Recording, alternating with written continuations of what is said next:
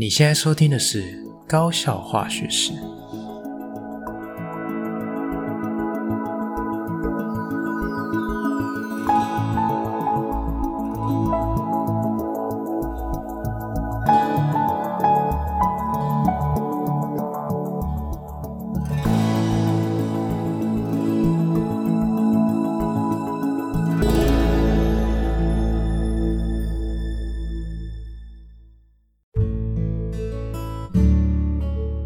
大家好，我是吉米师，欢迎回到我们的频道。哦，那今天这一集呢，是一个非常开心的一集哈，因为这一集的访谈嘉宾呢，是呃吉米师记得之前的节目里面有和听众朋友分享过哈，就是呃我在我自己的个人 IG 呃发现，哎，有一位呃没什么聊过天的朋友哦，呃在今年很开心的就是考取正式的高中化学老师哦，那也。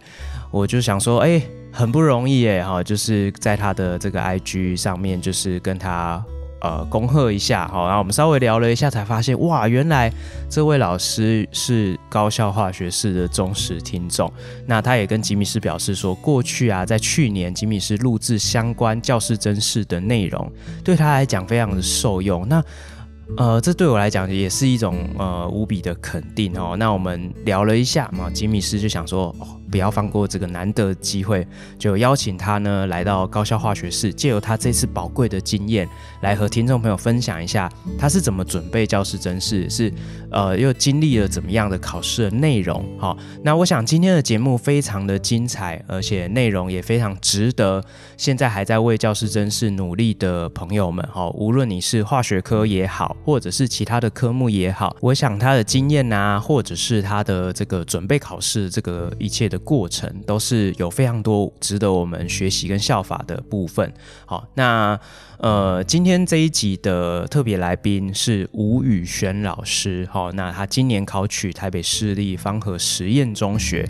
那吉米师也是跟他聊了之后，才发现到说，哇。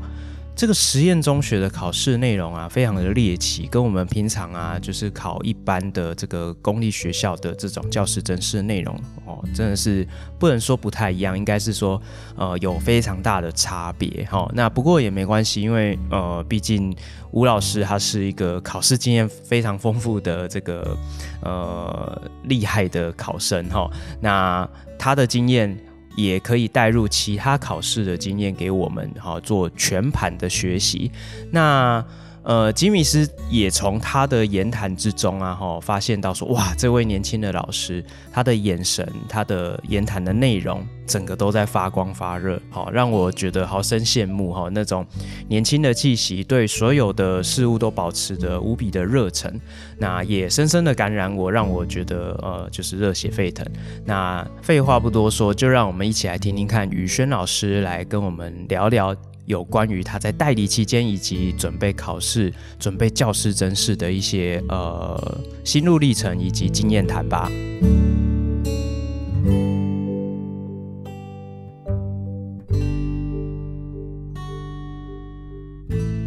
好，我们今天很开心邀请到一位。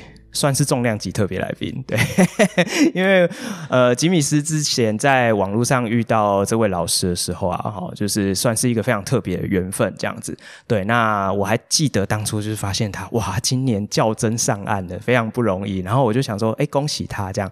那我们就废话不多说，我们今天就来请教一下这个宇轩老师，好，这是他的这个。教甄的一些经验谈，还有他在代理阶段的一些心得。好，那我们是不是请宇轩老师来跟大家打个招呼？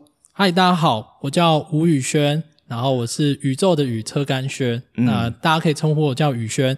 那诶、欸，很幸运可以来到贵节目，就是高校化学是那个吉米是非常的热情。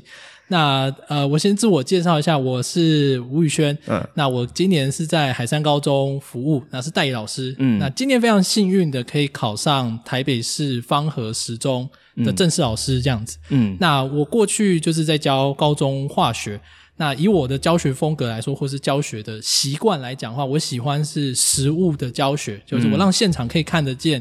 那些反应的进行，嗯，那另外一个部分的话，我也很喜欢去发展实验，所以做了很多呃实验相关的课程，带领学生去明白一零八课纲里面我们在讲到的素养导向，学生会有能力从现象的观察到变因的选选择，嗯，到最后去实验的操作，完成之后他还可以有一个基础的论证去完成他的实验的内容。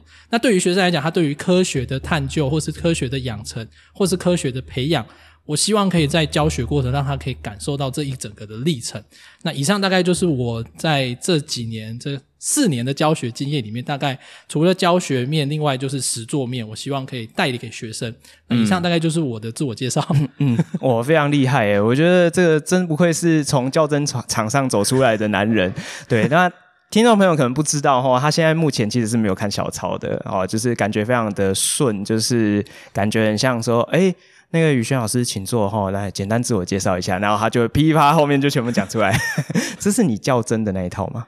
诶、欸，我较真那一套是另外一个，因为哇塞，对，因为较真还要讲到，好比说行政端、啊呃，然后或者是我的教学风格，或者是那个经验是什么这样子，是是是，所以会更具体，对，更具体就是讲说，哦，我可能有担任协行，然后我有做指导老师，是是是，那我个人可以，因为较真端你到最后还是要让学生，呃，不，对，是让委员感受到。我有什么特质？是是，就好像说哦，以上我们可以总结三个特质。哦、第一个可能是有 有亲切，然后有耐心，或者是满满的热忱，类似像这样让他有个记忆点。是是是是，哇，真的是经过呃完善的训练，就是不一样这样子哦。就是今天就是非常开心，就是可以邀请到就是宇轩老师来到节目啦。就是虽然他一直讲贵节目，但是我要说 B 节目这样子哦。就是因为今天真的是很幸运啊，就是。呃，考上教甄是很不容易的事情，所以我记得那时候我在 IG 上看到你有就是跟大家分享这个消息，我我也很兴奋，因为对我来说那个很开心的感觉，我其实到现在，即便已经十十多年了，我还是记忆犹新。对，我记得我那一天晚上，我除了跟你恭喜之外，我记得我还跟你说，你可以先回去消化一下那个情绪，对不对？对对对对，因为因为真的那个感觉会很不一样嘛，那个感觉。很飘飘然，很飘飘然。我我跟几个我们考上的老师，然后去分享，就觉得、嗯、哇，原来我上了。嗯，然后我当下真的一切都很不现实。嗯，即使旁边的人帮你祝贺，我大概是到第二天才开始感觉哦，那个开心的感受。原本是非常飘飘然，觉得说，哎、欸，好像很不真实，欸、就真的就上了，这样子，超级不真实。嗯，对。哦，好，那呃，因为我有注意到说你在 IG 上面，你有你的 ID 啊，就是你的名字是打宇轩讲笑话，那是化学的话这样子，对对，对。那我觉得蛮特别，我印象蛮深，因为其实我们在现实生活中本来是不认识嘛，是对。那我就 IG 有，对，然后我就想到，哎，很酷这样子，然后我就有点好奇，哎，就是你你这样子的一个 ID 的名称是有想要表达什么概念在里面吗？呃，我我其实想要做几个事情，是我觉得。作为教师，嗯，其实它是一个播放器，是。我们等于二十年的教学或三十年的教学生涯，我们在讲相同的东西，嗯，我觉得蛮无聊的，嗯，所以我会喜欢，好比说我在擦黑板的过程，或者是我在。呃，教学过程里面会讲一些笑话，哦，那我就会想说，哎，那我又喜欢，我上课很喜欢讲笑话，嗯，那我会希望说，哎，学生在抄写笔记、交作业也教笑话，我帮他加分。那因为这个契机，我化学的化跟那个话讲笑话的话同音，是，所以我就说，哦，那以我亲切的人设再加上笑话，我就变成宇轩讲笑话。哦，好，对，所以这是这是只是人设吗？还是这是符合你自己本人？哎。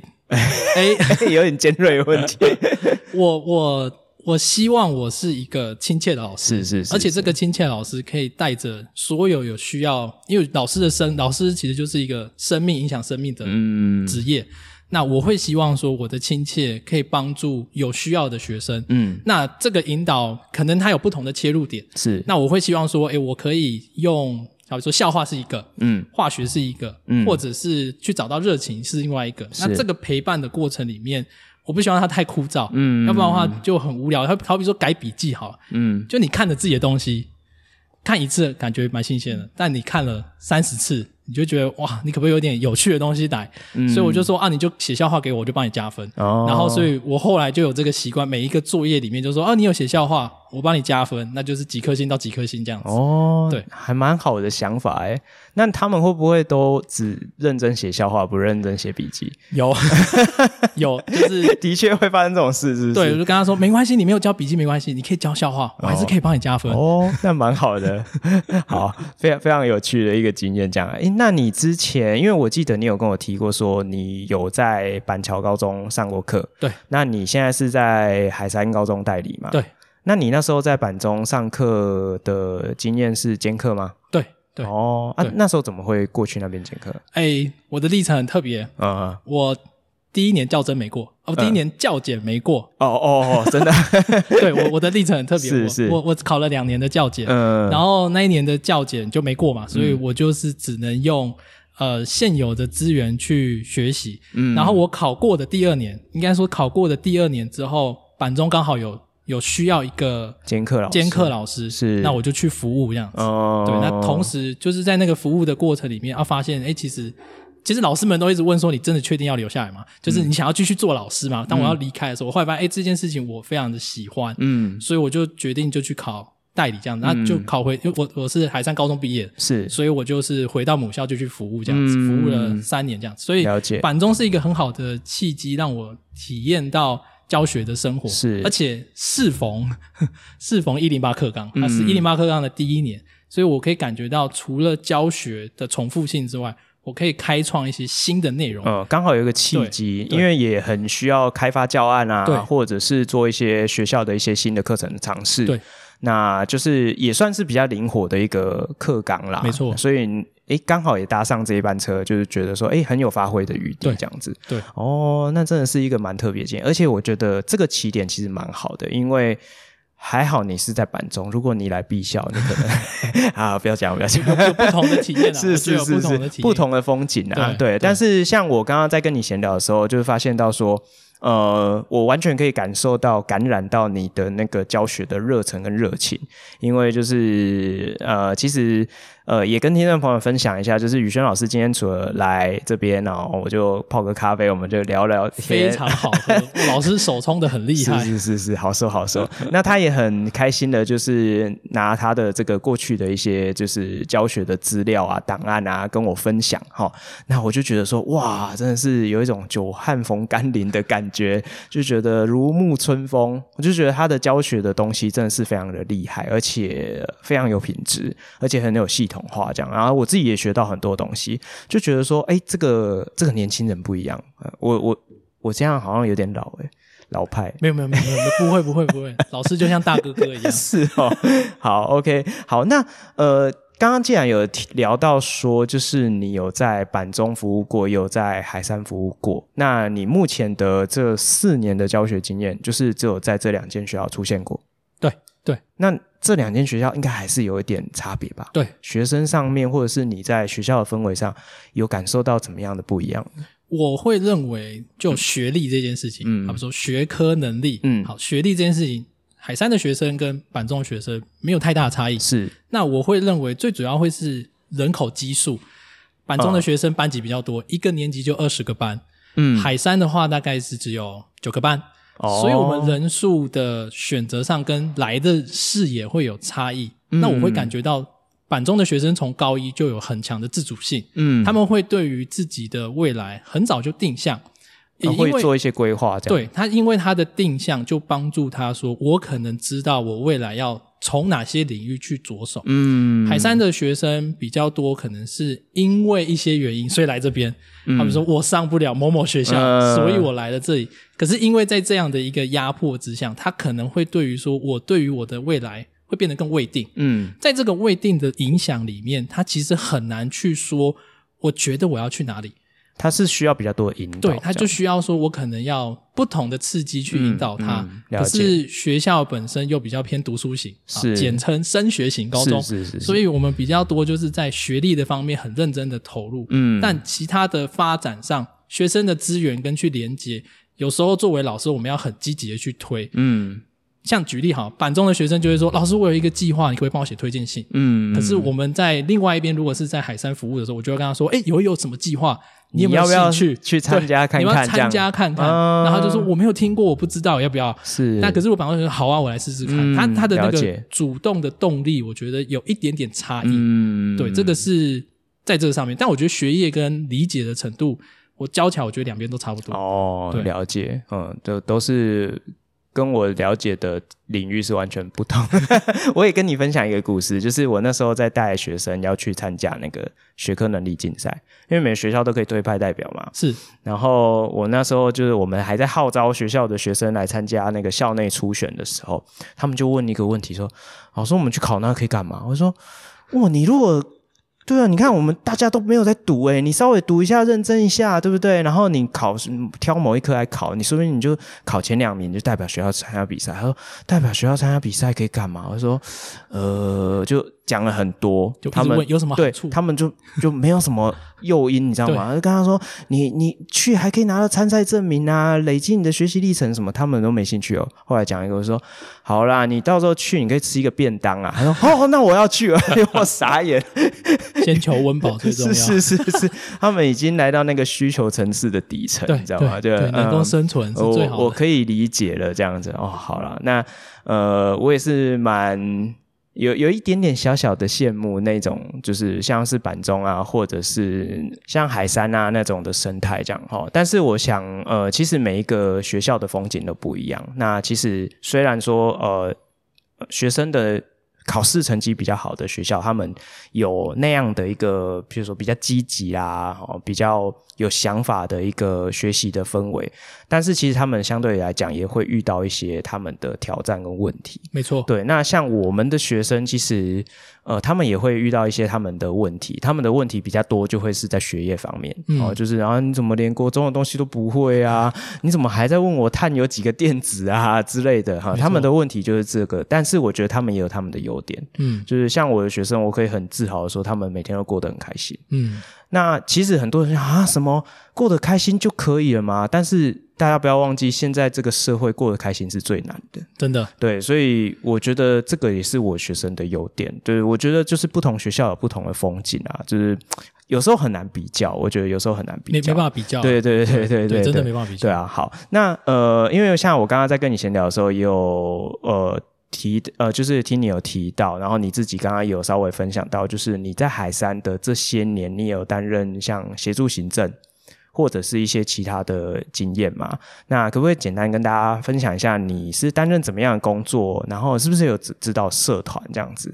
好，嗯、我我在学校服务的时候有担任协行，嗯，那我的协行是实验组的协行这样子，嗯、那。主要的工作内容或是负责的项目，就是帮助呃学校的竞赛的进行。嗯，好比说我今天可能有老师，哎，应该说我们今天有语言竞赛啊，或者是英文计算，或者是学科能力竞赛。嗯，我就会去协调老师可能要派谁出去，是或者是哪些学生，然后去召集进来。嗯，这是第一个主要的工作。第二个工作就会是因为是实验组，所以会有大量的研习公文。嗯，那组长其实对我们蛮好的，就是他就说，哦，宇轩就麻烦你把这些集结的。公文寄给需要的老师或者是科招，嗯，嗯，那我觉得很幸运，因为我的工作内容其实就就这样而已，所以 相对单纯，相对很单纯，然后也就是固定的时间忙碌，嗯，因为可能就上学期主要忙的就会是学科能力竞赛、奥林匹亚，然后就是协助学生的报名跟他的进行，然后或是推派老师陪同前往，是。那另外一个就是每周去寄公文，嗯，跟老师们说哦，如果有报，然后有要见派。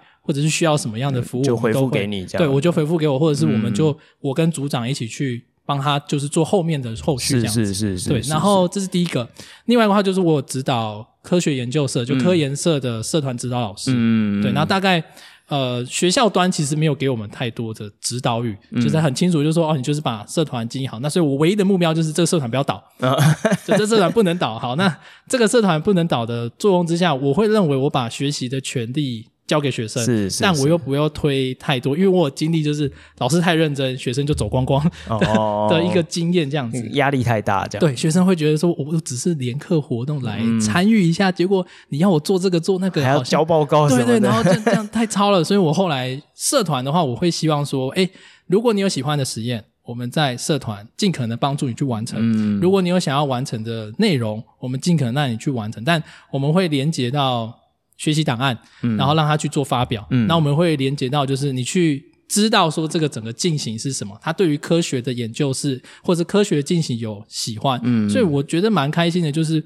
不单纯就只有二类或三类，就是我们的理工类的学生会来选科研社，嗯，即使是文组的学生，哦，他从高一升到高二之后还会继续留在。我们的社团里面，然后继续从事实验或者是观察现象，嗯，大概就是会有持续的学生就愿意留下来。是，那这个其实看得非常感动，因为学生到了二类之后，就会应该说一分流之后，他就会觉得说，喂，我其实不用管这个吧，这个好像跟我学的无关。老师，我是社会主的，我为什么还要学这个？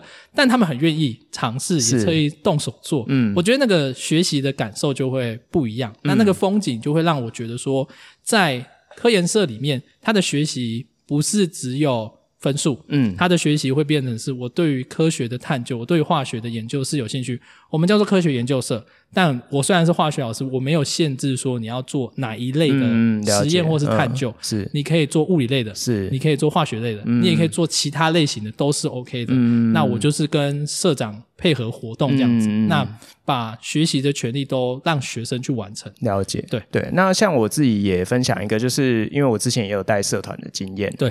那其实虽然我的社团也是科学性的社团，但是其实我历届的干部其实有至少三分之一到一半也都是社会组的同学。哇，对，哇，就是因为就是回归到像呃，你刚刚有提到一个重点哦，就是其实我觉得可以用两个字来形容，就是纯粹。嗯，对，就是其实科学，我觉得对于华人社会来讲，其实有时候后面的刮胡就是压力，因为考试很难。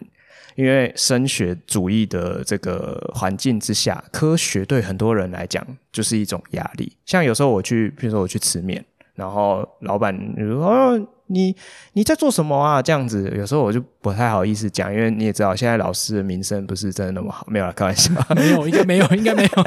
然后，然后。就是他们如果知道我是在学校教书，通常第一个问题就会问说：“哎，那老师你在教哪一科？”对对对，然后我就会讲，我就如实以答嘛，我说我教化学。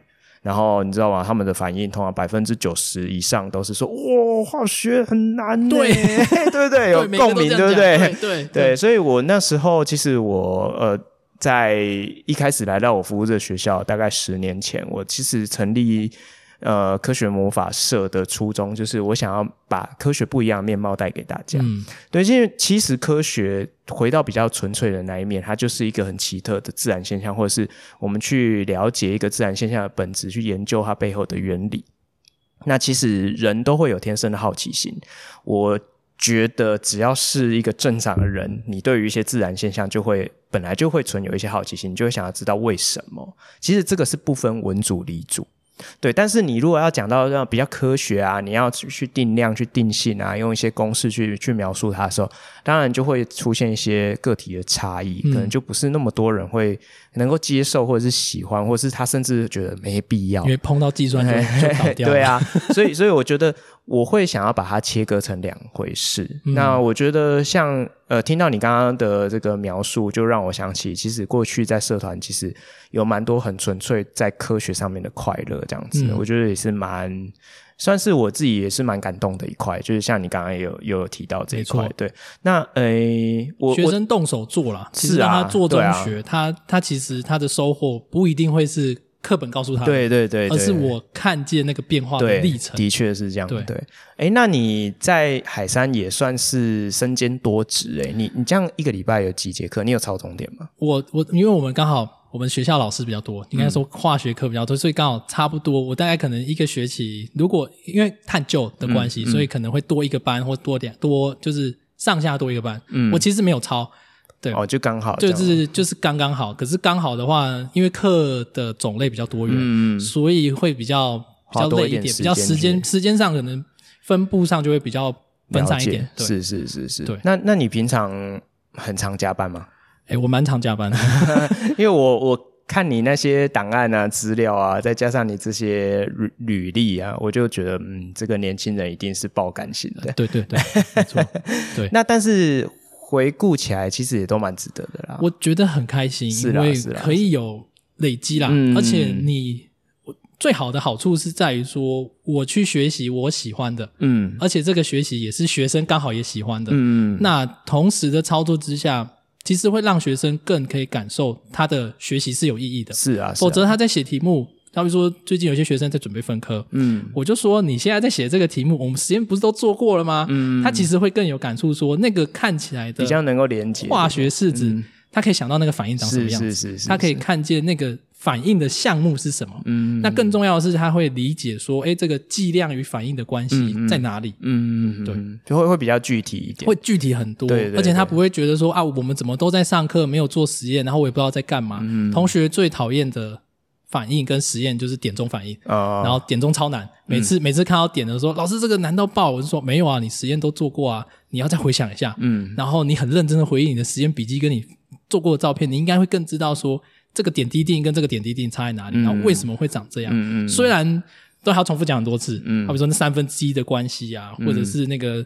遇到强碱会自身往要还原，那个都还要讲很多可是对他来说，他脑中的图像是更明显的。嗯、从原本的黄褐色碘三错离子变成无色的碘离子跟 I 三负、嗯、IO 三负。嗯，他其实理解上会，我会觉得他不会觉得只是一个记忆性的内容，嗯，而是一个曾经操作过的经验。嗯，嗯，对真的很很宝贵，我觉得对，因为其实像我自己的教学经验里面，呃。能够有这样子的一个互相的印证，或者是一些算是经验的累积，我觉得对于我的学生来讲，这个机会是比较少，因为其实我们要花蛮多时间去赶课，嗯，因为他们基础不太好，嗯，就是很多东西要重复一直讲哈。然后以实验来讲的话，我们学校的实作我觉得也不算少啦，但是我觉得因为那个处理一些。资料或者是处理的效率的问题，我觉得我们能做的其实也不是很多。我完全认同，对对，因为因为我我我其实讲实话，这些的操作跟这些故事的发生都是在多元选修，嗯，它其实没有发生在普通班。对，普通班光要挤出一点点时间跟他说，我们今天来去做实验。他们就非常困难，就非常困难。然后，而且你又是一个大班级，对那个人数之多，你有时候会觉得说，哇，是啊，是啊，我要重配药，然后还要帮他收拾，就变成一个小时准备，一个小时做实验，一个小时收拾。学生不会理解，他只会觉得说，啊，我就做实验啊，有什么的？嗯。可是他不知道，老师的准备可能是一个小时变成三倍以上，是是是是，那个那个没办法做。但是我想，这个也是新课纲比较宝贵的地方嘛，因为有一些呃多元的课程的弹性，那让。老师们或是学校比较有机会可以去开出一些这类型的课程，没错。那让有一些同学他真的有兴趣的，他可以来选修啊，或或来参与或实做。那我觉得这个对他们的学习来讲，也是一个很有帮助的一个经验。真的，哦、我我自己觉得是这样子。他，他可以感动到有一些学生，从原本学习无法，或者说习得无助的感受，嗯、让他对于说哦，原来化学不是这样子。嗯，我们真的有学生高三来修了之后，他说我决定要去念化学系。哦，就是就是他一 这么想不开，真的对，超级想不开。但他真的觉得说，这些的训练跟学习有带领了他对于化学的理解更加投入。嗯，他不单纯就只是文字跟符号的理解，嗯，而会是很清楚的现象跟变化的过程。是是是。那我听完之后是非常感动，但我觉得啊。同孩子，你要想清楚。这个他还说他想当老师，我就说你真的要想清楚，真 的啊，不是一个很好的路啊，不好走啊。是是是，因为像我，我就想到说，哎，我前几集的时候，我有分享到一个故事，就是说我最近前一阵子在上高三重补修，那来上重补修的同学就是被挡的嘛，那表示说他本来的学习状况本来就不是很好。可是我每次在上重补修的时候，我就会发现一个现象，就是其实，在当下，我觉得那样的环境可能也是小班制的关系。其实大多数的同学学习的状况都蛮好的，而且因为老师嘛，就是有了一些经验之后，你针对不同的孩子，他们需要的内容，你会比较有概念，知道说我应该要投递给他什么样的音价。让他能够可以跟得上你的脚步，可以学得起来。那重补修的时候又是更弹性的，我就不用说，我一定每一个课本的重点我都要讲到。嗯，我就是强化我觉得你学得起来的部分。那我就觉得，我每次在上重补修的时候，我都会有一种感觉说，啊，这些孩子如果我当初就这样子对你上课，其实你不会沦落到这个地步。没错，没错。对，但但是就是这个就是一个现实的。一个限制啊，因为在大班的教学之下，嗯、又有这考试的压力之下，我就只能这样上。那你没办法通过，你就是被挡，你就是参加重补修。但是我觉得转化成这个重补修的这种上课方式，其实对你来讲也不不一定是一个坏事。对，我觉得那时候就有这样的感觉。那呃，回归到我们刚刚提到的主题，我觉得。呃，像现在有很多的多元选修啊，或者是不同类型的课程，其实就是给他们一些更多的弹性，去符合可能他们比较适合的学习类型。对，像我这次印象很深刻，我有一个学生，他的自学能力很强，他本来在课堂里面完全没兴趣，就像你讲啊，完全习得无助感，他觉得这些什么什么元素、什么反应式啊、计算啊，跟我完全无关。哦，他就是那个念资讯的那个孩子，对，他他就是完全对这个没兴趣。可是后来我在重补修的时候，因为是自学辅导，我也不太想上课，我就给他一个主题，你们去查资料。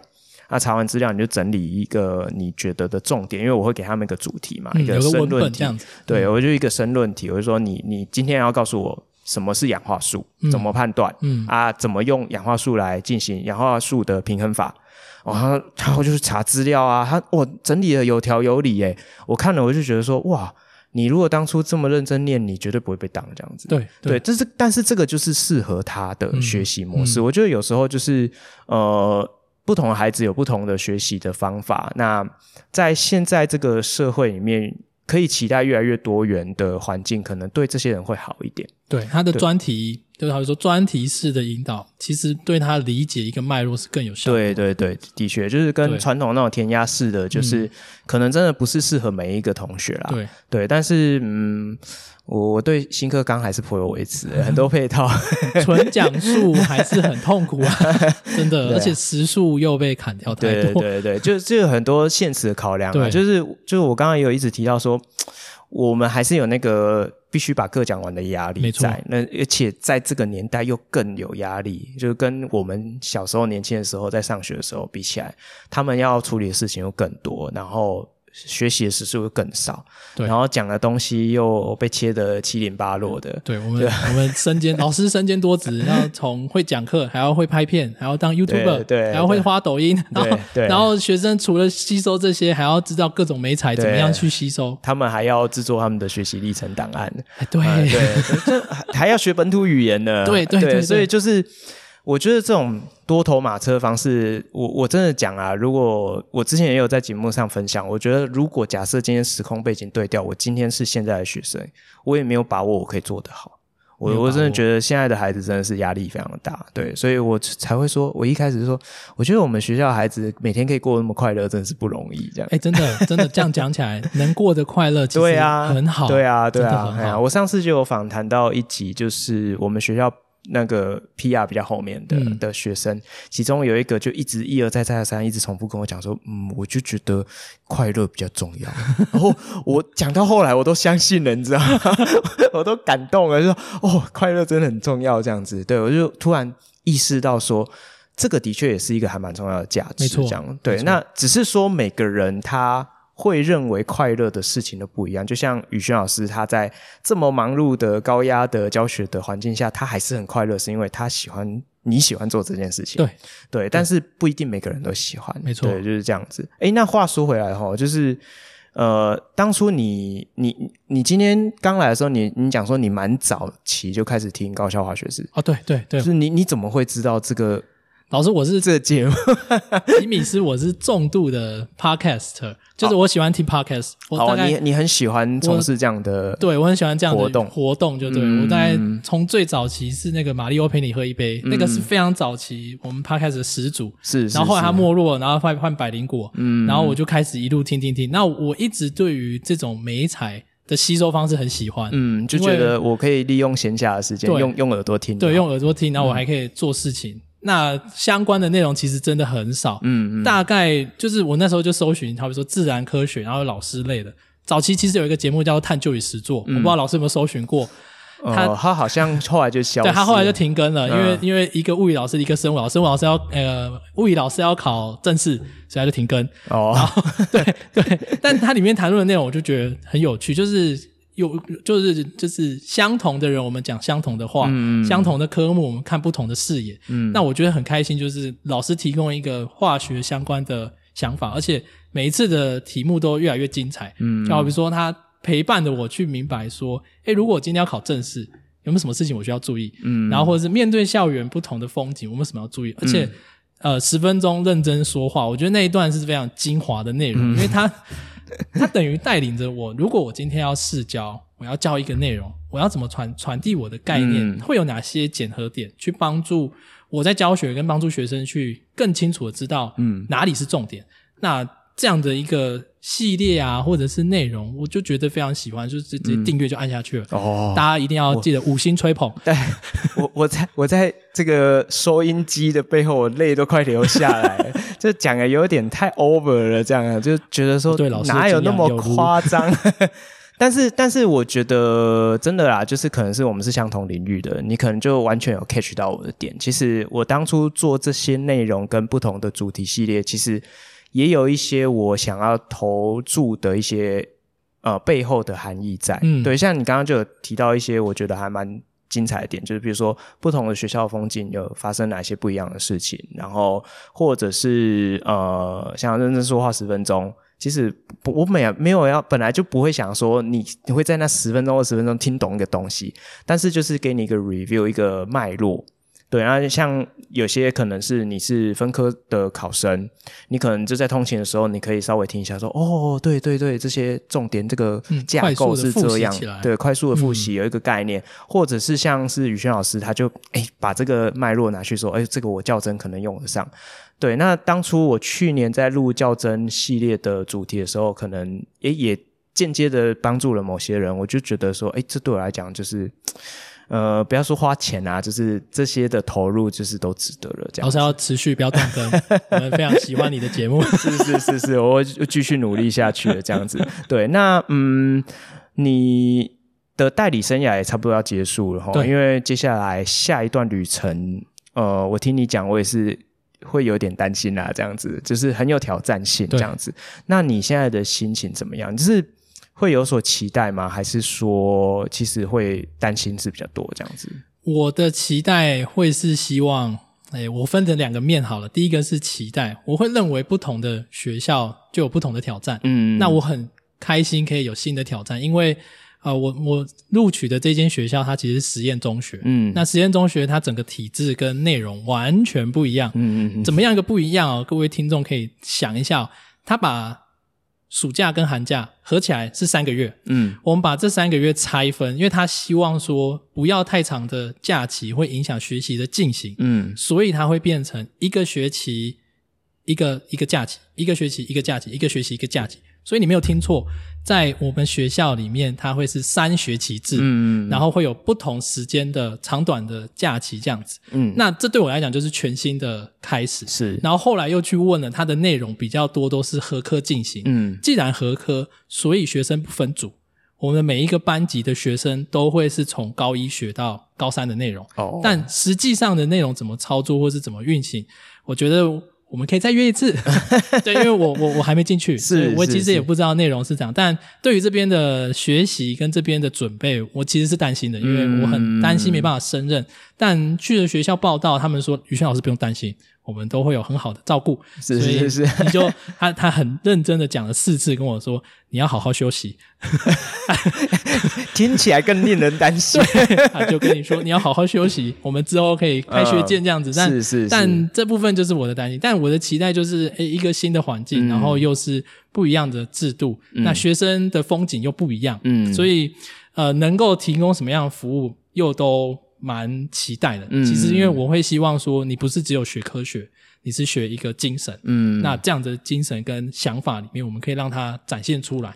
那学生不一定要要有学科上的成就，嗯，他的成就可以来自于很多元，然后帮助他去找到他真正愿意投入的热情在哪里，嗯，这大概是我整个对于新的工作的开始不一样的想法。因为像我其实。我就说嘛，本来在现实生活中跟你是不认识，但是聊了一个下午，我发现说，其实我对于你去升任这个实验中学的化学老师这个工作，我觉得我充满期待，因为我觉得非常适合你，因为你的这个教学的创造力很强。因为其实我之前啊，我有看一本，就是也是听众。分享的书哈，他是讲到那个新竹的美国学校，他们就是有一点像这种感觉，嗯、他们的教学就都是学生自己选喜欢的课。那你选到了这个课之后，老师就会给你分组，然后 PBL 就是做一些专题导论的一些专案的课程。嗯嗯，那我觉得可能会比较像你之后工作的类型。那我就觉得说。像这样的一个工作环境，老师其实不一定真的学科要很强，可是你的创造力跟学生的那种沟通啊、掌握度啊，可能就要特别好，那就非常适合你。对，我自己感觉是这样，我对你的未来充满期待。谢谢老师，哎、谢谢吉米师。我也就觉得带着这个期待好好服务。你说之后要再回来再录一集，我也是充满了期待。好，让我沾个光，沾个光。我可以再约，没问题。对啊，好，那我们第一个段落啊，我想我们就先针对你个人的部分，我们就先聊到这边。那我们等一下休息一下，我们下一个阶段回来造福一下还在较真、苦海沉沦的好，我尽我所能分享。是是是，我们等一下下一个段落回来再呃分享一下有关于较真的细节的部分。OK，好，那我们先休息一下，待会再回来哦。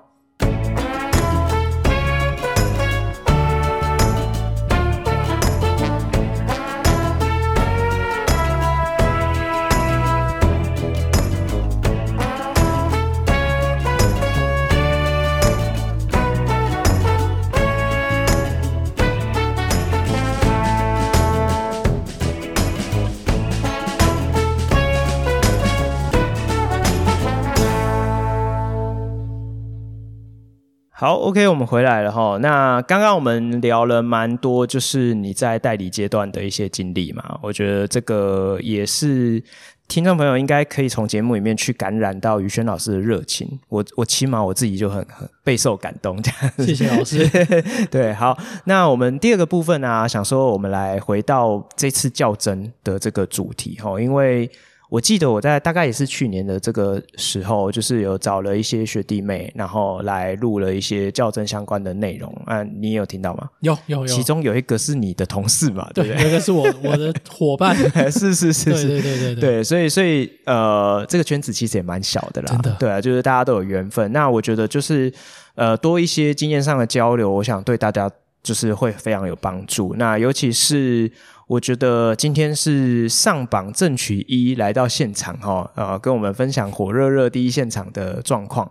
我想你的经验一定可以造福更多后面的一些伙伴或者是后辈这样子。对，好，那 首先还是先恭喜你上榜，谢谢。对对对啊，你到现在应该还是很开心吧？非常开心，是那个感受不一样，因为我我们我们同办公室蛮多代理老师，嗯，好比说我们。因为我们正好是在教务处里面做，所以一整排全部都是代理老师。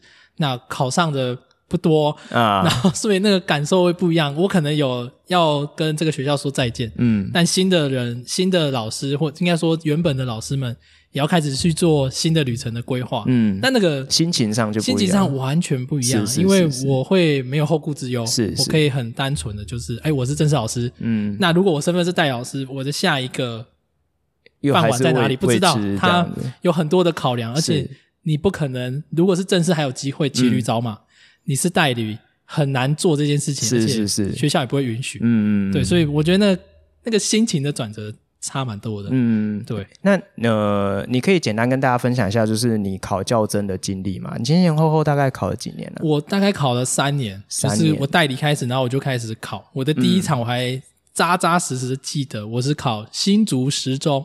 我的第一年的第一个考试，大家的第一所都是很硬的那种，因为他们都特别早。对对，然后我就不知道，我想说哇，实验中学你可以去考考看，不错，然后就被惨电，就笔试我只考 二十几分，还是十几分，反正那还好啊，没有很差 很差。我我的我的有史以来第一场教生教师真试的经验是去考台中一中，嗯，而且是在礼拜五晚上，独招很硬，有够。机车的，如果有一中的老师的说，先说声抱歉。但是我当下的感觉，我真的是觉得有够机车。礼拜五下午超累的，然后你去哦，超难。然后我就看桌上，他已经先一份一份都订起来，A、B、C 三份卷。我想说，哇，他们考试好严谨哦。底下开始才告诉我要考哪一份，没有呢，三份都要写呢。哦、对对，然后我就有点傻眼，然后而且每一题都超难的，然后那考那个溶度机，然后算还要叫你算百分率，我要算到小数点下第五位，诶，还要开三次根号，我都要晕倒了。对，然后就在那边一直乘，一直乘，一直乘，然后不知道自己在干嘛。啊，不能用计算机哦，各位听众。我你，你说你考二十几分，我那一次才考十一分。好，好 对，这这是可能一般人很难想象啦，我觉得。好，所以你前前后后经历了三年。对，那你有稍微算过你大概考了几间吗？我我没有特别算过，但我考的。呃，学校大概不也也也差不多是三四十间呢，哦，我觉得应该，因为每一年大概十间，然后三年大概三十几间，大概是这样。嗯，差不多。但是反正反正就是在这个这个这一条路上不断的考试，是是，是，我们都会笑称我们是一群人喜欢考试的，然后笑着说 没有没有没有没有，但 但但真的要有对于考试不能恐惧啊。是是是是，这这个我觉得一般求职的人很难想象啊，因为。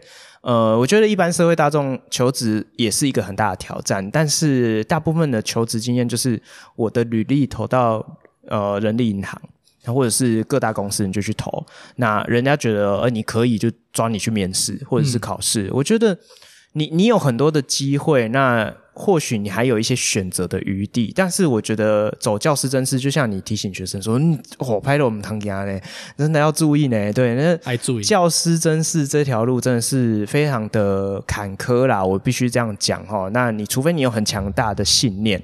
哦，就是我就是要当老师，对不对？哈，就是以前被那卡通骗这样子。啊，对对对。然后你要很很强的信念，一直坚持下去。或许有一天真的是你的，但是在这个过程中，我我觉得那种，我觉得可以说，这是一年年复一年一直不断的自我怀疑的过程，应该是蛮多的这种呃，算是所谓的流浪教师，每年都会。为自己打上一个问号，没错，我真的是适合吗？我真的做得到吗？我我真的有未来吗？我们我们会这么说，嗯、前面会有一个入场券，叫做笔试，嗯、对，初试的入场券拿到了，好，我进复试，但复试。每一次都是怀疑人生的开始，因为你拿到成绩的那一刹那，你会怀疑说：“我真的这么不值得吗？”是是是。可是别人就会安慰说：“啊，没有，那因为调整分数，我们一定要乱打的。对，我一定要打的很，就是要打，那确定说你可能会上，跟你不会上，所以你的分数就会这么低。但那个低，你就会开始每次分数还是会去影响自己的想法。是是是是是，因为因为其实我们像我们啊，像像你现在，你也是。讲就是还蛮自然的，因为已经不干你的事了啊。像吉米斯本人也觉得不干我的事，我讲也很自然。我说啊，那个都是啊，你不要被那影响心情，那个都是乱打的。我们这就是挑前两名，那分数打高，后面都给他打很低，这样。对，那不代表你真的教那么差。讲是这样讲，但是如果你是拿到成绩的那个人，你你那个心情的影响是绝对会有的。那个那个很对对对，很大的震撼。对对，的确是这样。对，对啊，那呃以。今年的话，你算考第几间了？我今年是考哇，这样子是第，我觉得是第七或是第八。哦，那也是考因为因为考上考上就停了。呃，对，当然 后面还有，但我就停了。是是，即使报了名也过不去了。呃，那那你今年去考试的时候，你应该还印象很深刻吧？就是你呃试教的时候是抽到什么题目？好，我我试教抽到。缓冲容易哦，缓冲缓冲也也不太好讲。对，它是一个非常难讲的。它也是教十五分钟吗？对，教十五分钟，嗯、然后五分钟问答这样子，嗯、专业问答。嗯，对对。然后我我必须很老实讲，我我的笔试是裸考，然后裸考很幸运就过了最低分踩线进去。嗯、然后接下来就一个礼拜不到一个礼拜时间给你准备复试。嗯、那我那时候就想说，我就专心把口试弄好。所以复试的话，就用诶，我会在这边诚心建议说，想考老师的老师们，诶，可以组一个读书会，嗯，你们可以有个讨论，互相观摩，对，这样子。讨论，好比说笔记教案啊，或者是题目的书写，嗯，其实我都觉得会有不同的刺激，可以帮助你，而且最重要的有一个支持系统，是是，这个社群会帮助你会有更大的。动力觉得说，哎，对，我要投入，减少自我怀疑的。对，真的，真的，大家会很热情的鼓励你啊，然后会给你很多的想法。我觉得真的是蛮有多收获，非常谢谢我们的读书会。是是是是。对，然后回到视角，哎，我抽到的是缓冲容易，那他就给你一个，我这边刚好有带，我们就准备了一个课本的教材，嗯，然后我就是开始去教。我必须承认，我自己觉得我没有教的很好，嗯，因为我就是从。为什么会没有教很好？我就是从一个现象开始观察。我说：“哦，你今天可能会有牛奶啊跟水，那我现在加酚酞。好，这时候我加入碱，然后我们看它的变化，你会发现牛奶没变，没变红色，可是你的酚酞变红色。那因为我们有蛋白质系统，必须要在特别的环境之下。我的引起是说，呃，人的身体里面，如果听过各种学说，有个叫酸碱学说，嗯，它其实是伪科学，嗯，那为什么是伪科学？那我拿这个实验去举例，接下来我就开始带数字，可是这个带数字的历程非常的差，嗯、我还带错数字，呃，我，我完全可以理解，对我带错数字，带错数字，然后整个算错，我就说啊，不好意思，老师算错，我们重算啊。那大家也可以明白吗？就是就是，嗯，你会感觉到。呃，强碱不会跟任何形式的酸跟碱共存。嗯，那因为消耗掉了，所以现在生成盐不可能，不可能是缓冲。我再重算一次。嗯，然后带数字也很丑，很难算。那我就说，哦，你所以你看啊，这样 pH 值变化不大，然后时间就到了。哦，就是就是一个教的不是我自己真的觉得教的不是很理想。所以所以你那时候放榜你是正取，你有很惊喜吗？有。你就想说啊，有没有搞错这样？有，我真的，因为他其实其实这间学校也很特别，它独招，嗯、所以它是三阶段。嗯，他除了一般的试教，嗯，它还有面试，嗯，就这两个最常见，但它还有一个团体面试。哦，对，这么酷哦，超酷！还有一个团体面试，嗯，所以我觉得三个阶段来讲，试教的历程，我刚好又是全部试教里面的第一个，嗯，所以老师们也可能刚醒来。然后，所以他的问答什么，我都会觉得哇，这个蛮硬的。嗯、但是，呃，刚好结合专场啦，我我觉得试教的历程里面，我的感受跟其他老师们跟我分享，就是我把一个概念讲清楚。嗯，即使我没有教完，但我还是很清楚把每一个概念的知识点让台下的评委听到。那因为方和时钟它比较偏向是合科型的教学，嗯，所以老师们除了问了一个很专业的问题，就是说。呃，缓冲系统在人的身体上有哪些系统？嗯、那我就很清楚回答，有碳酸系统跟磷酸系统。然后他说：“老师，那你举的牛奶的例子，可是学生比较难理解，你为什么会选择这个？”那我就很快速的告诉他说：“哦，因为二氧化碳的呼吸作用的交换啊，磷酸系统在那个呃代谢的系统里面，它其实学生我觉得会比较难理解。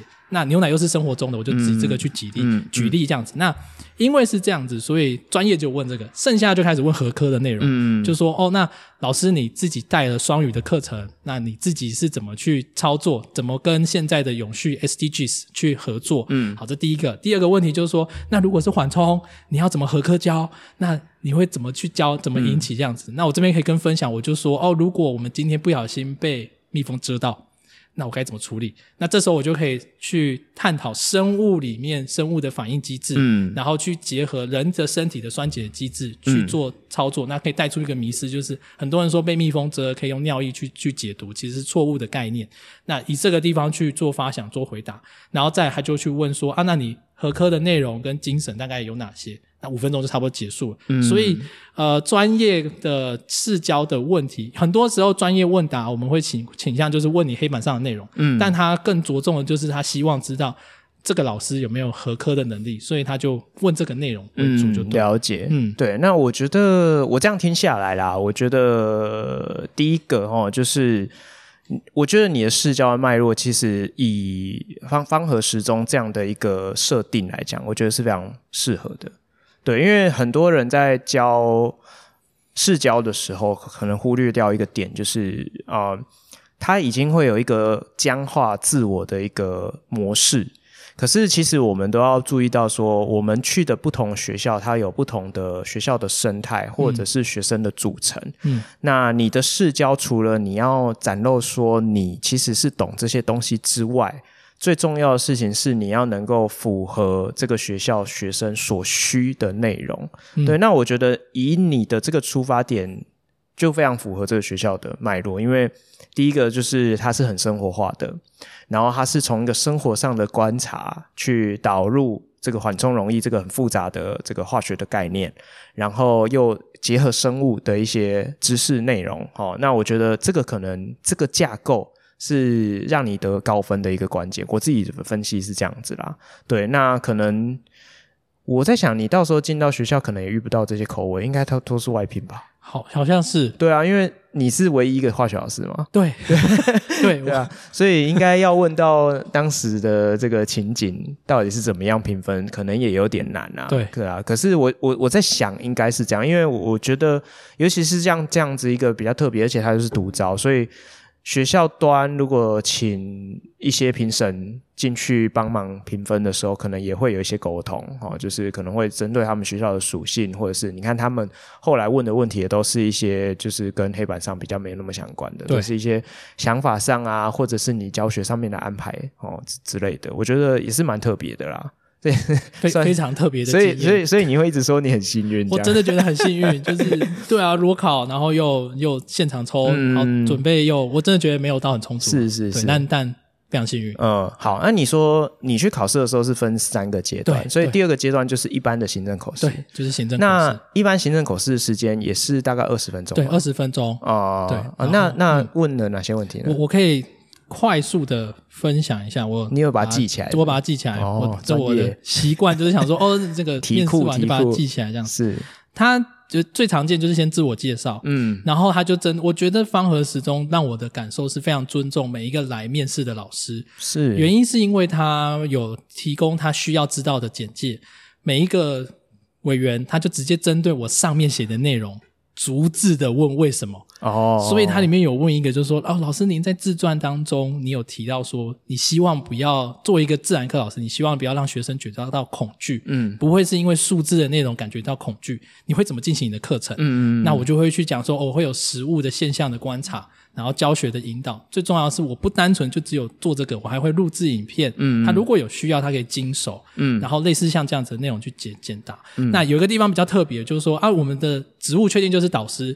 那你在里面其实写到一段话，你说你会满足家长的需求，以劳动代替惩罚。请问你具体的作为是什么？他特别强调说，你确定你真要满足所有家长的需求吗？这件事情会很可怕。我才意识到说我在写的时候没有写好。其实我是说以学生为中心，配合家长的需求。因为我告诉我希望我做到的事情是，作为一个导师，其实我们是家长的代理人。嗯，这个代理人其实他的概念上来讲，其实是。我会因为家长的需求，他的需要去调整我的教学的或是指导的方针。嗯，可是这个方针不是完完全全就遵循家长的需求，不是予取予求，对，不是予取予求，可是是配合家长的需求，我们去做一定程度的桥梁调整，然后去做这样子。那、嗯、我的感受就觉得，哦，这个专业问答他非常的用心去看你到底。内容上完成了什么，嗯、然后你自己的想法是什么？嗯、那我可能有一些呃产出啦，好比说我有写一些书或者是一些学习，那他就问说你怎么指导？然后另外一个就是说，那如果你未来要做，就是你自己有做协行嘛，所以协行当中未来导师跟行政之间的扮演会是什么样的角色？这样子，那这边大家讨论的蛮多。那再来的话，他就会问，因为。我其实我有非常我非常投入在学生的升学，嗯，所以我在引导学习历程档案跟备审资料有一些心得，嗯，好比说我我其实有用卡牌的方式带领学生去做学习历程档案，哦，那他就会我就带了卡牌给那个现场委员看，然后他就问说，那你觉得过去的书审资料？跟现在的学习历程档案它有什么不一样？嗯，那我就很清楚的分析说，书审资料会是最后一年的完成，嗯，它其实是军备竞赛，你打开虾皮，其实你都可以找到人帮你代做，嗯，可是历程档案会是三年的历程，用档案佐证你的能力，是、嗯，那这样的一个差别，它其实有很多的不一样的操作，这样子，嗯，那我会很感谢，就是我们学校的主任，嗯，他其实带着我们去去引导怎么去回答口试。我非常感谢他，这边要非常致敬我们的曾硕燕主任，我就把他名字讲出来。海山的主任，对，海山的主任，哦、他他非常的用心。我我去试着面试一次，嗯，然后他就带领我说：“哎，宇轩，你有一些地方你可以讲，但这个悲情牌打出来之后，其实会让人觉得比较负面。是，是，是，所以我们怎么把直指核心的问题，把它变成是正向的转换？嗯、像有一题非常的专业哦，他就问说：呃，老师您。”没有硕士，你硕士没有毕业，嗯，发生了什么事情？嗯、这几年你到底做了什么事情？嗯、为什么你没有完成？嗯，那我原本的回答就是很悲情的讲说，哦，为什么啊？然后时间啊，怎么样啊？然后听起来就让人家觉得拖延啊，然后又觉得说，哇，你怎么好像没有做到这样子？那个联想的感受就不够，是是，是不够正向。嗯，那我们主任就跟我说，你要回答，你应该换一个角度讲，就说，哦，在这边。我原本的硕士的修业的学习，它其实带领我学会哪些能力？嗯，这些能力带领着我造就我现在的能量。是是是。那这个能量的累积，虽然我很遗憾我没有完成学业，嗯，我也没有完成就是最终的学业。那我会达到两个事情：带着这些能量，我可以在教学有一些成就。嗯，另外一个事情，我也会利用假期或是假日的时间去完成后面的进程。嗯，那这样的一个累积的历程，他听起来或者说讲起来的时候，你就不会觉得说啊，这老师怎么好像会犯一些错啊，嗯、好像没有一些很好的经验可以分享。即使他这个会把它导向一个正面的过程。嗯，那最后可以跟各位分享，就是口试的回答上大概会分成三种题目。嗯，最常见的第一种题目就是政策。嗯，好比如说你对一零八课纲你的想法是什么？另外一个是情境题，嗯，如果你当导师，然后你遇到不同的状态的时候，你会怎么处理？对，学生跟你反映有些老师教的不好，嗯、那你要怎么办？嗯，好，类似像这样的情境题，那最后再来就会是你的实作的经验、你的专业度的问答这样子。嗯，那每一个回答当中，其实你要有一定的架构铺陈。嗯，那我学到的就跟这边各位跟各位老师呃跟各位听众分享。嗯，我学到的大概是长这样，就是。你要先有一个陈述，嗯，那这个陈述之前，你要先说谢谢各位委员的提问，嗯、就是你让他知道我要开始回答了。嗯、那你可以用这个时间去做缓冲，嗯，去做一个组织这样的。对，然后你的组织要有一个前言，嗯、好比说我们刚才讲说说哦，如果学生有师生恋怎么办？嗯，好，类似像这样情境的问答，那你就先有个陈述，学生在青春期的过程当中，一定会有不同的。情愫的展现，嗯，那这个情愫的展现可能会针对于位高权重的人会有一定的投射，嗯，那这就是一个陈述。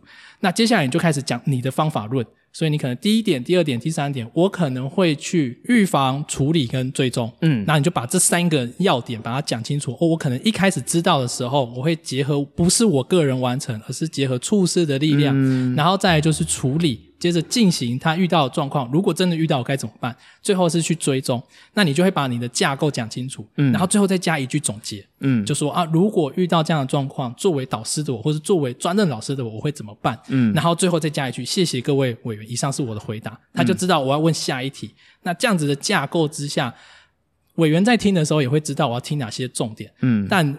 我有一个缺点啊，就是我们回馈上来讲，我的语速其实比较快啊，对，但口条上是没有问题的。嗯嗯。但就是因为语速快，语速快会有缺点哦，各位听众。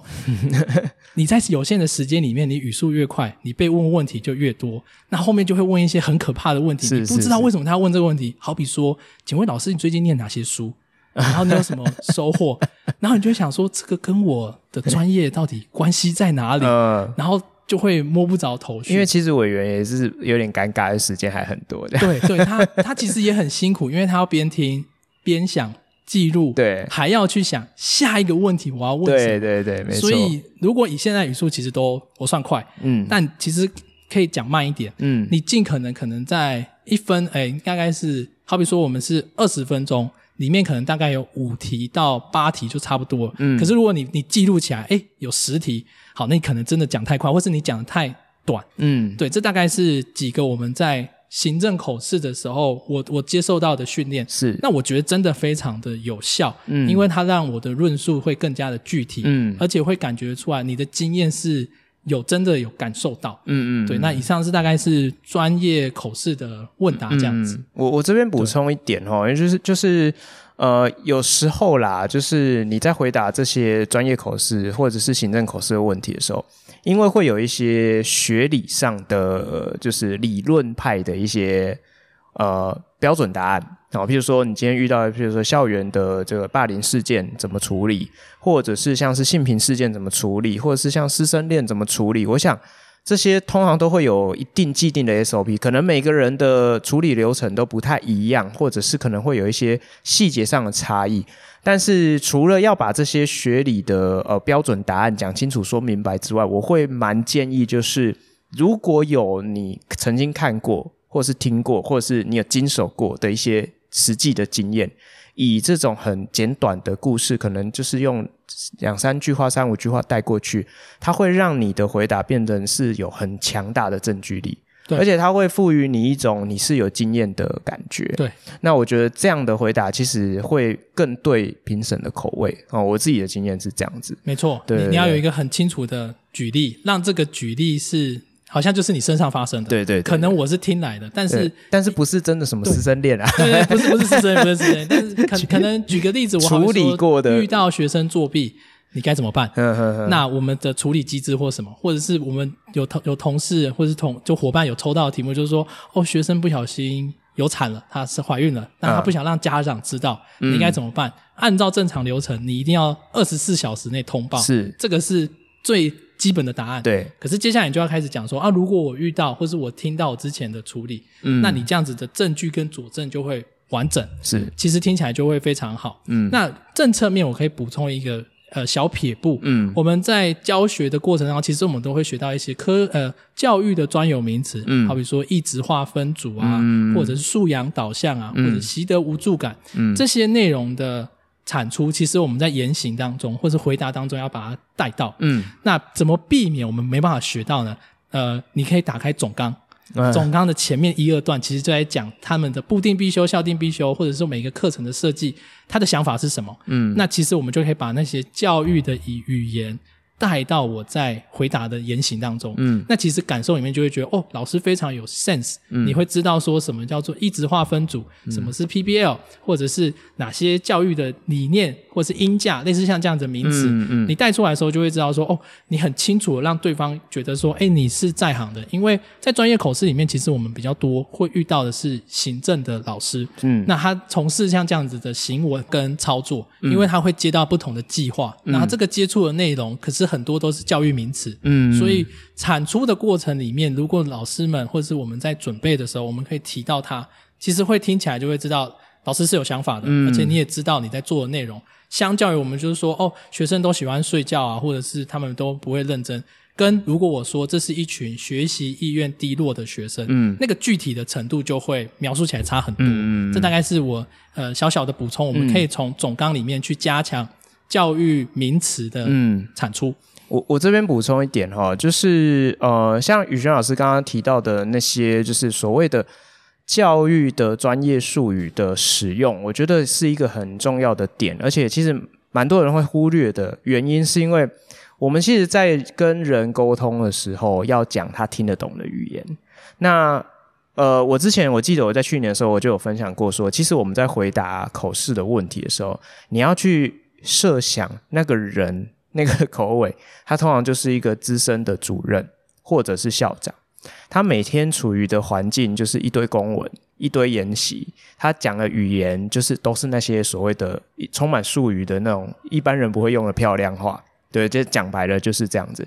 所以如果你在回答的时候，你会讲到这些他比较常听的内容，或者是他比较听得懂的话，他会更有共鸣。我觉得可以这样子形容，他会更有共鸣，很清楚的就知道你想要表达的重点是什么。没错，他会他会跟你共感，对，很清楚的知道哦，老师我懂你。对对对对对，就就比较会能够达到这样的一个目标啦，哈，就是就是大概是这个样子，这样子。对，所以我们刚刚聊到这个是有关于呃，就是这是单独的个人的口试的，对，单独个人的口试。呃，那他还有问到什么比较特别的问题吗？我来看一下，我有做记录，呃。其他，我我觉得有一个比较是我自己觉得很很有趣的问题，是。但但其实有点怪啊，就是因为我是代理老师，嗯、所以理论上代理老师不会有考级证明，嗯，我们不会有考级，是，然后他就直接问说，哎，老师，你那个考级证明为什么都写无？为什么？然后 他可能没有，就是我觉得他可能有一点呛，意识到说，哎哎，代理是没有的，对，嗯、我的理解是真的没有，是，是对，所以他在问的时候，我也觉得啊、呃，好，没有，所以我就写无这样子，其他的问题都其实就大概就这几个问题，导师自传，嗯，然后我我我写了一本书啦，叫做考满呃。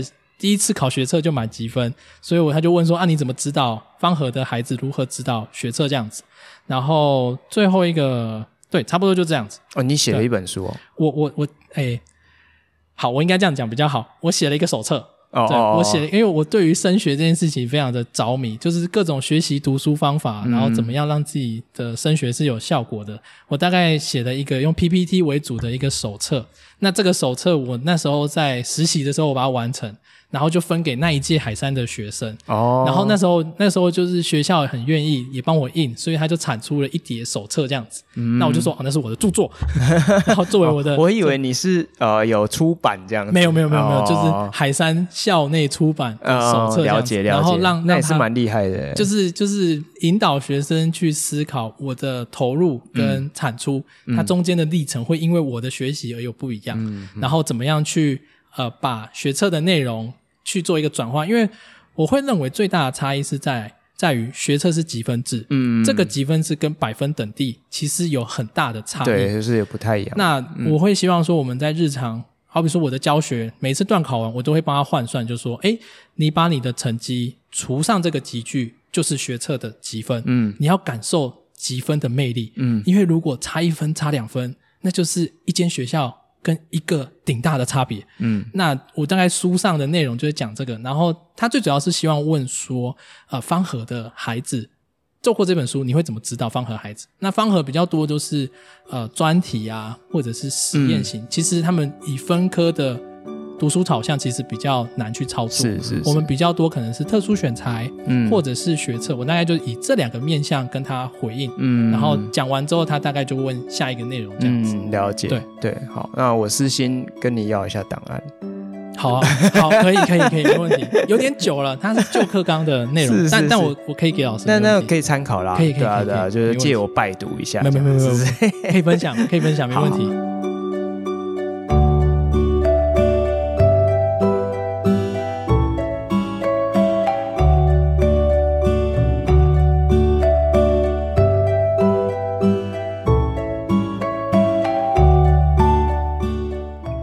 们刚刚聊到的是呃个人口试部分，那你说这间学校很特别，是它有一个团体面试的部分，对，对啊，它大概进行的方式是怎么样？我可以跟各位听众分享这个团体面试在做什么，非常猎奇耶，在对对对，整个在教师真试里面，对、嗯、对三阶段的，那他是你们是有总共有几个进入复试的？哦，总共八个，所以八个是一起吗？好，它它会长这样，因为。今年考正式的科目有两科，嗯、一科是国文科，一科是化学科。是好，国文科也是八个进复试，化学科也是八个进复试，嗯、所以它分成两阶段的团体面试。哦、那这两阶段面试，它就把国文科拆成四试，化学科也拆成四试，我们变成这四个国文科的老师跟四个化学科的老师作为第一阶段的团体面试，跟剩下的四个国文科老师，剩下的化学科四个国文老师，八个人进行团体面试。所以我们总共是两阶，就是我等于是某一个号码，我去进行八个人的团体面试。嗯，那这里面是一直化的分组，我有国文科老师跟化学科老师一起进行。嗯好酷哦！对，超酷。然后分成两个阶段，就是有点像互换这样子。对对，所以所以可能我现在在团体面试的时候，其他另外的国文科跟化学考可能在试教，可能在口试这样子。哦、所以他只是因为他非常的赶，我觉得非常的厉害。他在一个上午的时间完成这三个阶段的哇。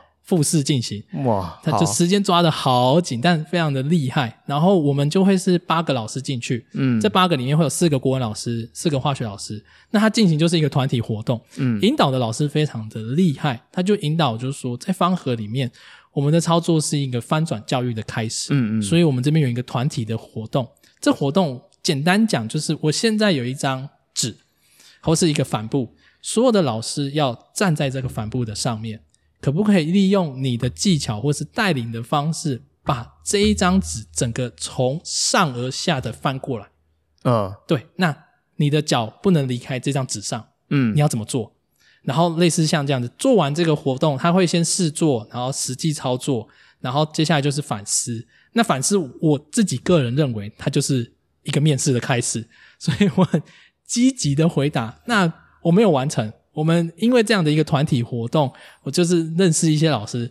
那有的老师说他们那一组有完成，嗯、那呃，我觉得很难用听的方式去明白怎么完成。但是你可以想一下，就是我要创造新的空间，所以我把它翻过来。嗯，所有的老师去站在新的空间的角落，然后这样子把它翻出来。嗯，对，它是一个不一样的团体活动，就要引导这一群人对往某一个方向一起移动。对，然后你怎么去营造那个和营造那个凝聚的感觉？嗯，那就会针对这个主题，无论我们今天是成功还是失败，我们那一组的 session 是失败的，嗯，那他就以失败的历程去引导题目。那我有记录起来，我把它讲一下。他就说啊，你在这个过程当中先做一个收获的分享。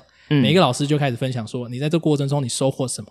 然后第二个问题就是说，在实践这样的翻转的过程，它跟我们实验教育的连接，你认为重要的地方是哪里？嗯，那为什么它重要？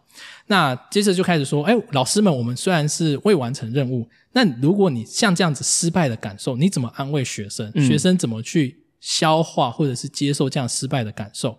那你自己在操作过程当中有没有什么未完成的例子？你又是怎么安慰学生？就实际的举例。嗯嗯。那有些老师会分享，他就延伸问一个问题。好比说，有一个老师分享就说：“哦，学生们其实很在意，每一次在学新的知识的时候，第一个问题就是说，老师这个会考吗？”那他就拿这个直接问全部的老师，就说：“那如果学生是很在意会考吗？你会怎么引导学生？”那类似像这样子的问题去做回答，那每一个老师就轮流分享这样子。嗯，那很特别，我必须说非常特别的是，我们是找一个正式的国文老师，一个正式的化学老师，国文重缺。哦，哦，哦，是哦，所以呃，这一次的招考国文是重缺。对，我不知道发生什么事情，反正国文重缺，嗯、然后化化学、嗯、化学有找到正式老师。嗯，对，这、就是一个我不知道哎、欸，就是一个。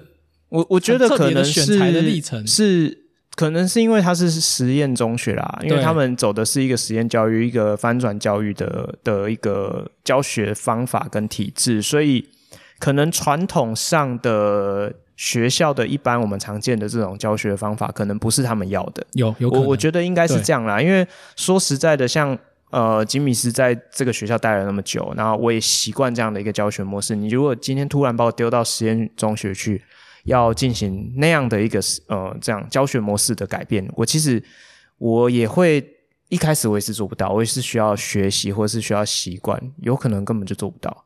对，就是可能最后就是还是录取宇轩，不会录取我这样。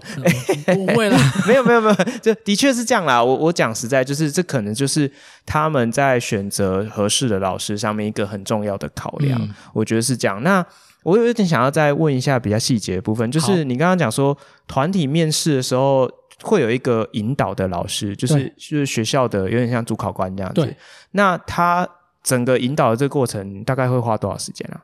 呃。他等于是发语人，他就先说哦，我们就是先引起这整个活动的主旨，是，然后完了之后就开始去让我们操作，嗯、然后去指导说，哎，规则是什么，嗯、然后你们就开始，嗯、我们就可能有将近十分钟的讨论，嗯，然后哎，应该说五分钟，但因为他只有半个，他好像。四十分钟的一个活动，所以呃，四十分钟，对，它其实蛮长的哦。因为我刚刚就想说，等一下到底几分钟？你们还要轮流发表，那感觉哎哎，三十，我讲错，三十。可是大概就是十分钟去完成这一个翻转的活动。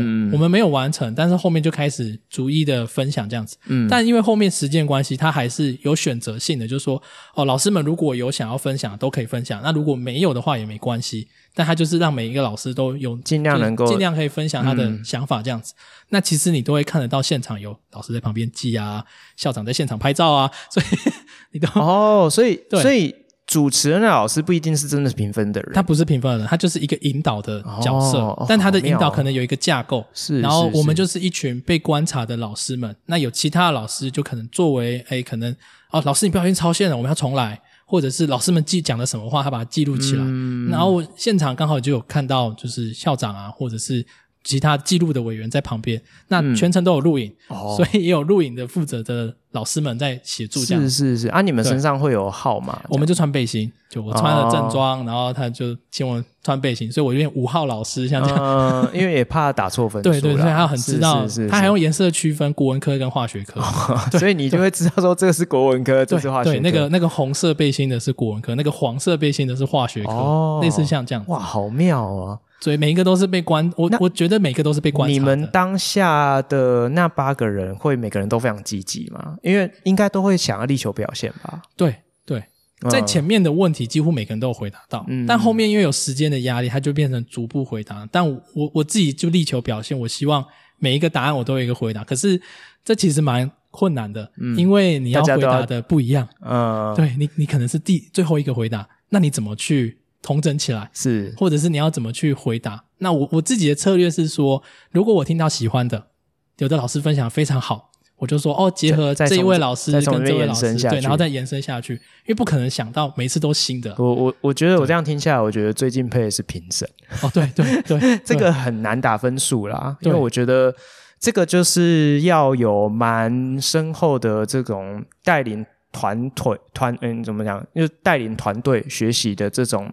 呃，有点像是教学经验，对，你才有办法，就是整个知道他们都在干嘛。呃，应该说你们啊，整个整个团团体运作的状况，你会比较清楚，知道说哦，每个人在里面扮演的角色啊，或者是他有没有操作团体课程的 sense 啦，哈，我觉得他们的评分重点可能是这个面向，所以他们自己应该本身都是有这类型的教学经验，我自己对应该感觉应该是这个样子，因为选。老师其实不单纯只是选一个适合的老师，他还要是一个适合合作的老师。对，所以他我觉得这个团体的感觉是判断你的特质，嗯，你的特质是否适合我们这样的学校的运作。因为我听下来，我去报道之后，他其实有很多的计划在进行，嗯，那其实是。非常需要一个老师的合作，是。他要拿出愿意合作的心态，嗯嗯，不像是体制内的学校，可能是独善其身，嗯，我去完成我的个人任务就好，嗯，那可能在这个过程当中有一些亮点被看见，嗯，那也就非常幸运的可以进去服务这样子。了解，对，的确，我觉得真的是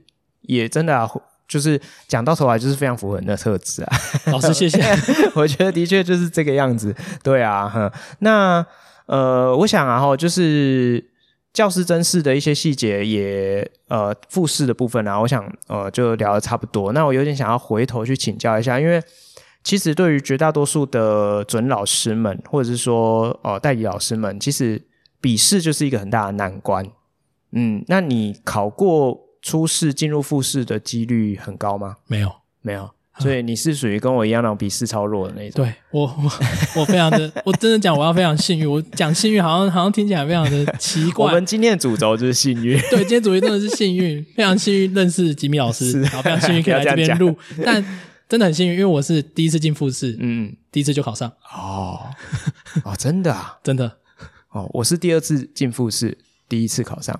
嗯，对。我也是笔试超弱的，然后我记得我那一年因为是新北联招的特殊规则，它的倍率比较高嘛，所以我才有侥幸的机会进复试。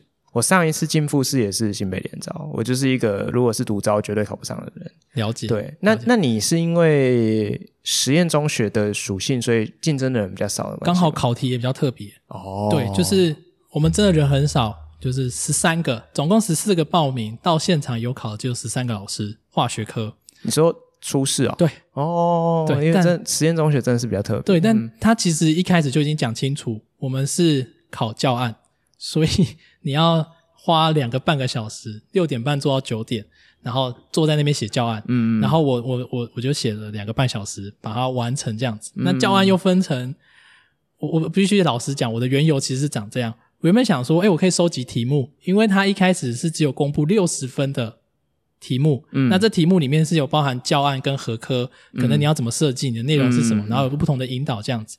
那另外一个是专业知能的题目，那那个题目没有公告，我想说我花个三百块去买个题目也不错，嗯，然后我就进去考，然后他就真的出了一题比较特别的那个素养题，他请你先解题。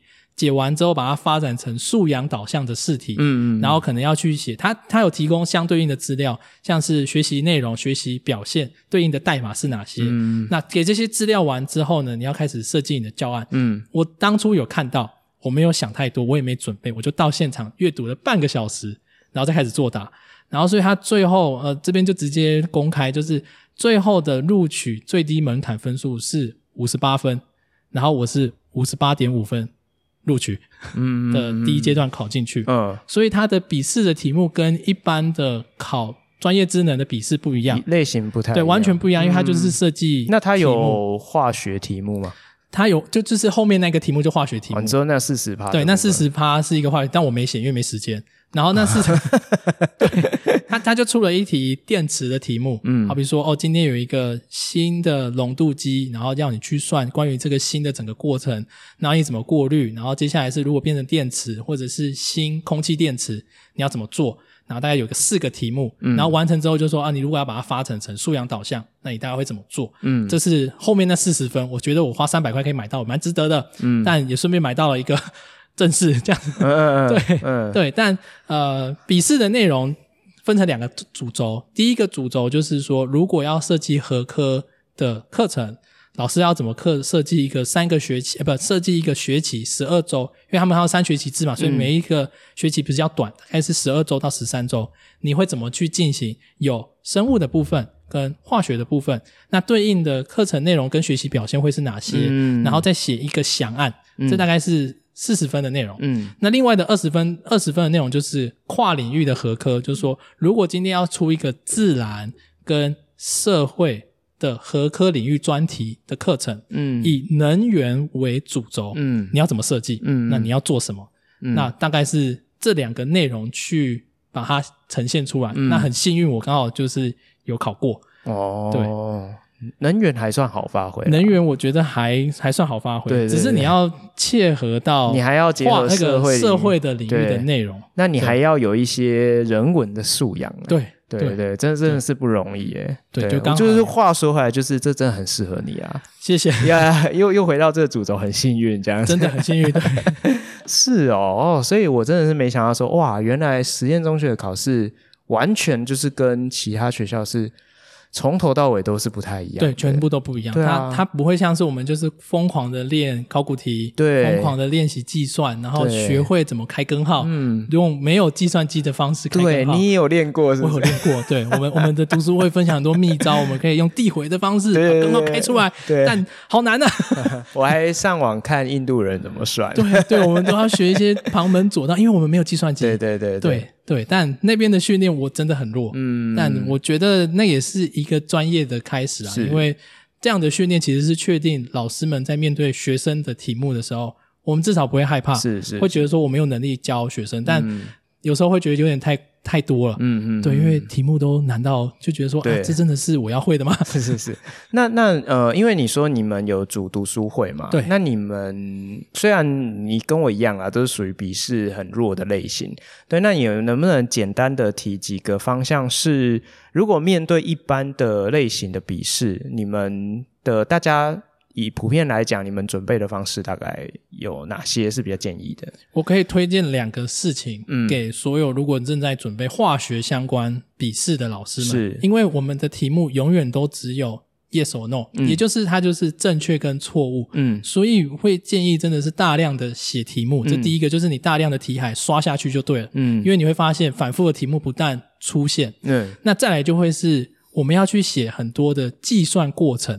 那这个计算过程的题目来源最常见是哪？但我很担心我这样讲，接下来老师都不这样出了。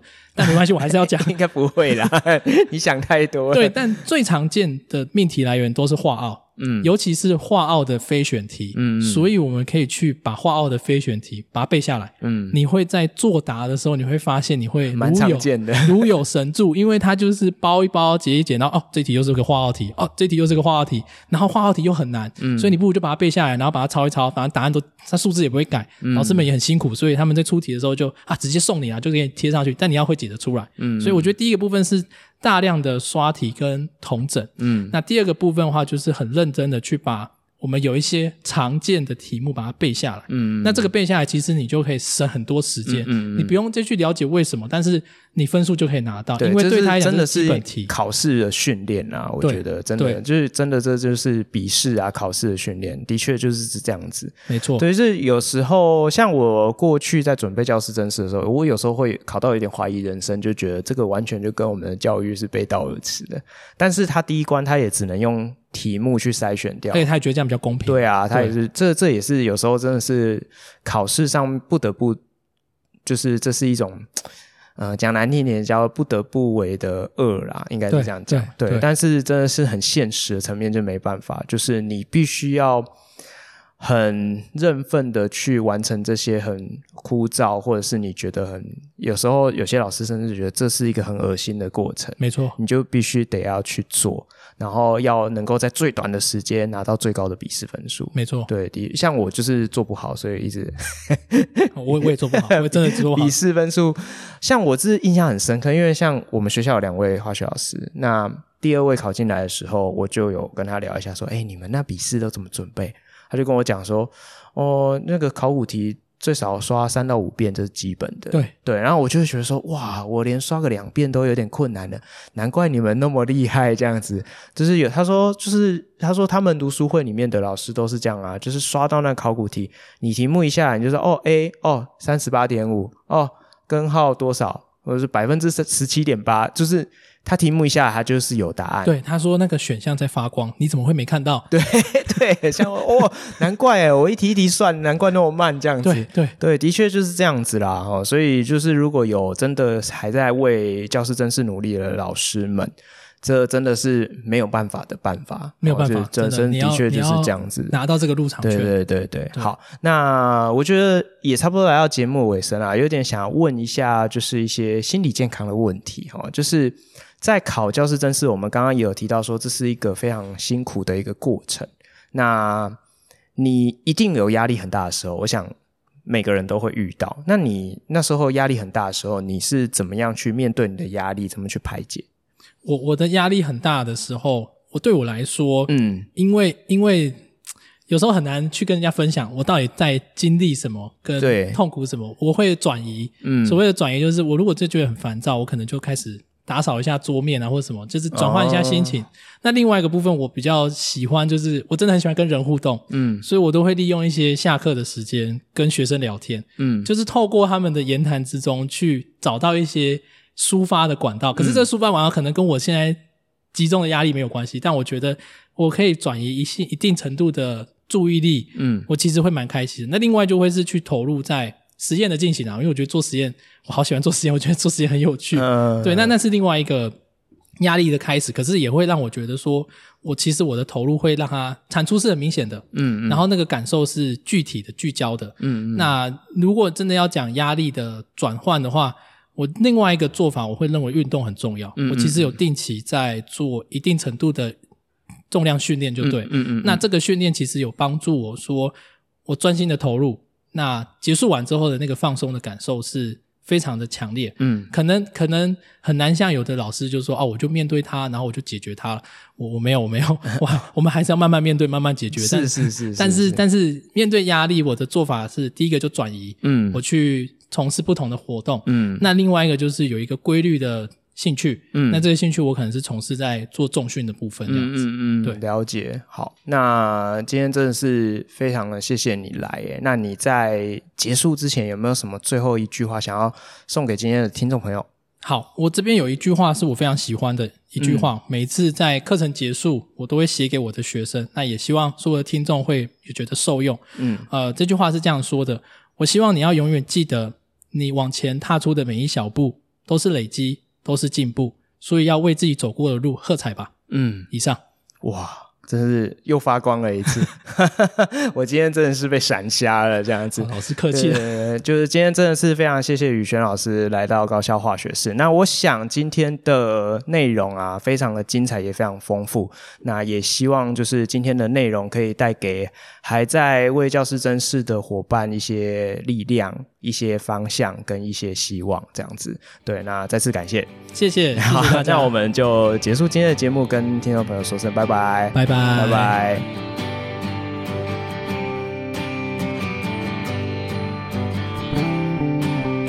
高校化学室，谢谢有你陪伴我们到最后哦。